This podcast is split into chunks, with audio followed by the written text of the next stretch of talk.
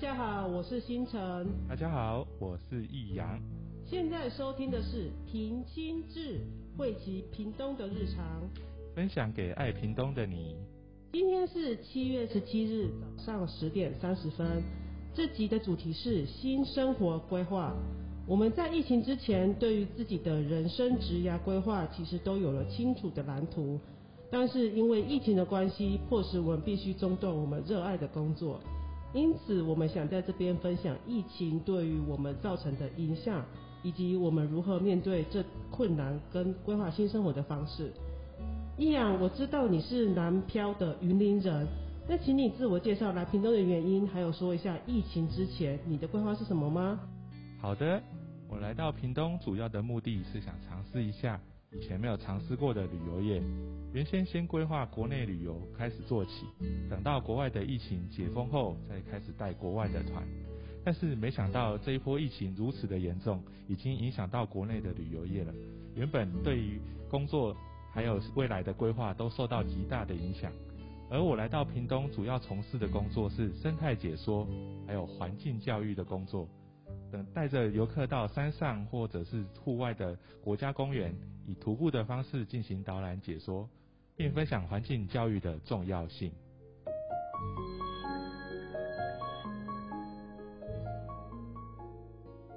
疫情之前是从事哪方面的工作呢？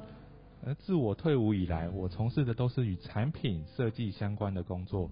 除了工作本身有机会到国外出差、参观国际的展览之外，也有机会见识到各国的文化、建筑及历史。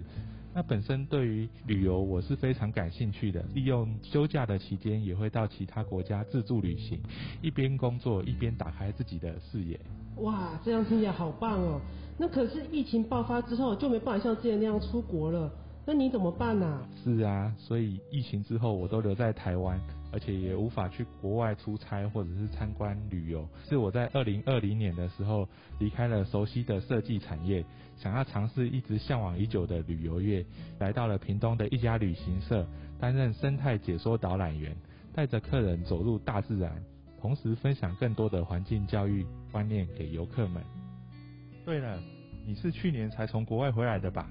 可不可以跟大家分享一下你在哪个国家工作呢？还有疫情对你最大的影响是什么？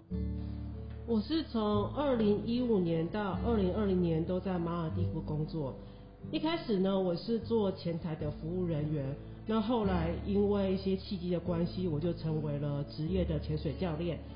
那我觉得这是一个非常珍贵的工作经验，因为我找到了生命中的热情跟职业的完美结合。我的工作就是努力的玩休假及度假的生活，所以我觉得这次的疫情对我打击非常的大。那在这样的疫情之下，对马尔蒂夫当地影响最大的因素是什么？因为马尔蒂夫它是一个靠国外观光旅游为主的国家，那因为疫情的关系，国际航班都关闭。导致很多的外国观光客没有办法到马尔蒂夫。那其实冲击最大的就是当地的度假村，因为没有客人，所以他们只好迫使关闭。那因为关闭的话就没有生意嘛，我们就必须要被裁员，所以我只好回来了。那你回台湾后还习惯吗？有没有继续去当潜水教练？呃，我回台湾的话，其实因为我长期在国外工作的关系，那朋友圈减少蛮多的。要出去的话，都找不到人可以跟我一起玩。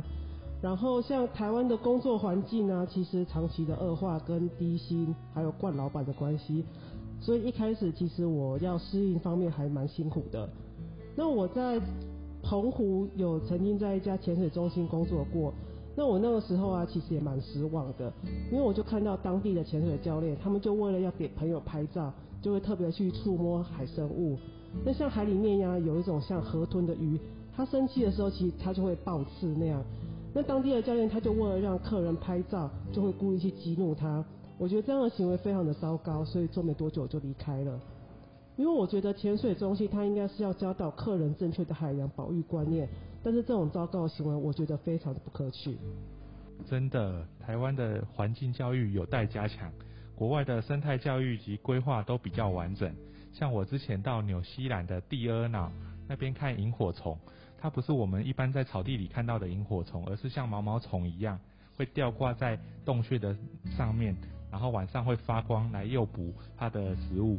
那这个部分其实它很怕光，还有噪音，还有人去触碰它，所以我们在参观萤火虫之前，教育导览员会先带我们到一间教室里面上课，告诉我们要怎么正确的态度去参观萤火虫，然后才会实际带我们到洞穴里面去看。那同时我们的手机都必须静音，还有保持光线不能打开的模式，让这样才不会干扰它们的生态及栖息地。那我们如果在这些方面解说之下，在教导游客正确的观念，相信能用正确又比较安全的方式去欣赏大自然的美好。对啊，像我之前在纽新的时候住过关心小镇，它叫 l e c t i c a p o。他们那边的话有一个是天文台，因为关关心的话必须要非常低的光害，所以说这个小镇它的路灯都非常的暗，基本上在晚上几乎是看不到路的。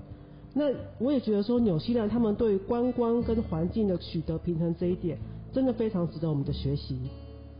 是啊，虽然台湾目前也有推动相关的环境教育相关工作，但是在教育课程以及对于观念上的传承，仍是有许多不足的地方，导致于游客到风景区，还是会干扰到生物的作息以及破坏他们的栖息地。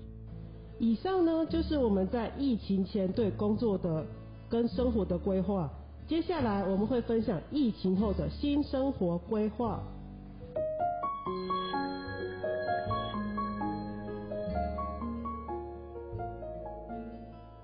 台湾其实二零二一年五月的时候才开始进入三级警戒，这样对你的环境教育计划工作会造成什么影响呢？那你又是怎么重新规划这之后的生活呢？自从台湾三级警戒后。旅行团就不能出团了，我们环境教育的部分也没没办法有游客来参观，于是我就被裁员。裁员之后，我利用自己剩下的时间，还是可以进行进修的部分，于是我就去参加了屏东在地的导览解说课程，提升自己在讲解上的一些技巧，以及对于游客之间的互动性，增加对于游客解说这一块的强的技能提升，那以及增加对于屏东这块的土地了解。我还参加了登山保护协会，对于山林里面的生态以及自然生态的解说有更多的涉略。那本来是在带团的同时，除了能分享生态及环境教育的一些认知，也能兼具安全性的带游客走入大自然，才能享受到户外旅游的美好。那你搬来屏东之后，还有参加什么其他的活动吗？为了能够了解这块土地、屏东的文化及历史。今年也参加了屏东青年志工中心所举办的中央市场走读。对于未来我在游客的解说之上，还有内容的话，也会更加的在地化。对啊，屏东青年志工中心是我第一次会自主参加的志工活动，因为上次的中央市场走读，让我有机会可以去参观从来没有进去过的东河大旅社，可以看到里面的建筑，我觉得这个经验真的非常的珍贵。那从澎湖回来之后，你有参加其他的活动吗？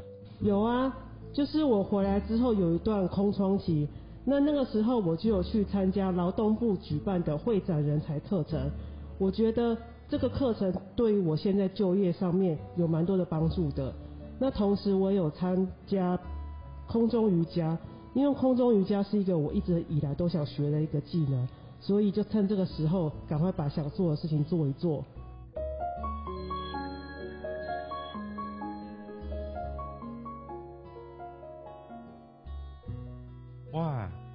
生活变得蛮充实的。你现在不是已经在工作了吗？你上次还给我看你的 YouTuber 影片。是啊，我在医美器材公司上班，因为他们希望将经微自体脂肪移植的概念，用比较轻松、活泼又寓教于乐的方式呈现。我的节目叫做 Fun with m a r Gun，或是比较好记的方式就叫你的教练。这个是我在节目里面的艺名。那你觉得之前的工作给你这份工作有什么帮助呢？我觉得，因为我一直也都是跨领域的在工作。你看，像我之前是潜水教练，然后现在是医美的 YouTuber。那这些看似不相关的工作经验，其实带给我在做节目的时候有非常多灵感跟表现的方式。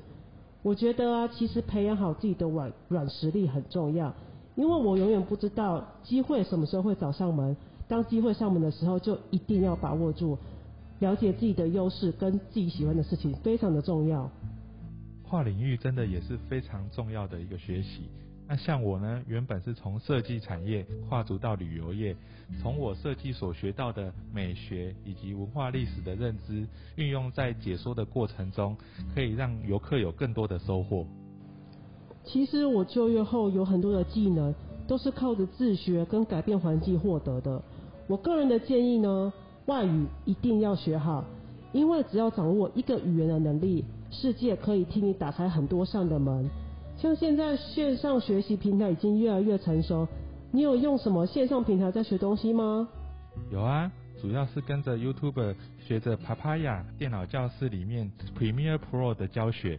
那从应用到剪接都是我第一次的尝试，跟着影片剪接成短片，然后一边学习它剪接的技能，然后同时运用在我的自媒体经营的部落格粉丝团上，这也是我未来对自己的一个要求。希望透过这样的技能整合，可以让我再重回旅游业。我觉得线上学习最需要的就是自律跟打造学习的环境。像我之前也有买一些线上学习的课程，例如打造个人品牌、美股投资跟联盟行销等这类的课程。可是上完之后，发现我在创业这方面还有很多需要加强的硬实力，所以我都还没开始行动。关于个人品牌打造的课程，我之前也有到高雄上实体课程，但是受疫情疫情的影响。目前的课程也改为线上课程，但是改成线上课程后多了许多的问题点，比如说我在跟老师互动的部分，还有当我有问题却无法马上回答的部分，这个都造成我在线上课程学习上的困难，也会导致我想要放弃。我也同意你耶，这真的是线上课程很容易遇到的痛点。我觉得啊培养不断学习的动力跟自律的习惯很重要。像我现在就开始规定自己，每天下班之后八到九点之间，一定要放下手机，远离社群媒体。那这一个小时的时间，你都在做什么呢？我认为啊，自己一定要先设定好目标，然后问自己说，我今天这一小时做的事，能不能让我更接近我要达到的目标？否则的话，就是耍飞一个小时。那目标设定的话呢，其实不用太远大，因为会放弃。通常都是目标设定很难达到，然后就放弃了。我举个例子好了，就是我成为潜水教练的经验。要报名潜水教练之前，一定要累积到一百支的气瓶才可以去报名课程。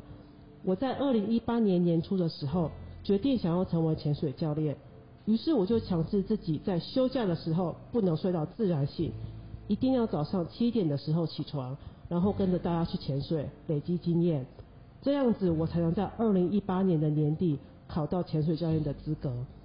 像这次的录音前呢，我都会花一个小时，就是八到九点的时间来想这集的节目内容、大纲跟脚本。是啊，我也是第一次录制这样子的节目，所以之前就先听了许多 podcast 的创作者的录制节目。虽然每个人的录制风格都不太一样，但整体而言的流畅度。而话题内容到底能不能吸引到观众，都考验着创作者在录制前的规划及安排。那有了这次的录制经验后，对你这样的规划有什么帮助吗？有了这次录制节目的经验，对于我未来在制作自媒体的时候也相当的有帮助。尤其是我想要经营自己的品牌，透过我以前资料的照片及影片整理，再搭配我 podcast 的节目，做一个。前导的部分，希望未来可以吸引更多的听众及读者来阅读我的旅游的项目。哇，这样感觉你也是蓄势待发耶。是啊，那你解封之后有什么打算呢？哦，我超期待解封之后可以去报名之前一直想要学的自由潜水或是人鱼课程，然后赶快重返空中瑜伽的行列，在替公司录制 YouTube 方面呢，可以增加更多丰富的内容。是啊。我也觉得这是一个转机，能让我们再次尝试不同的活动。以上就是我们这集新生活规划的经验分享。虽然疫情打断了我们在人生的规划，但其实这是一个很好自我探索的转机。非常高兴有机会参加这次的活动，拜拜。也感谢大家的收听，拜拜。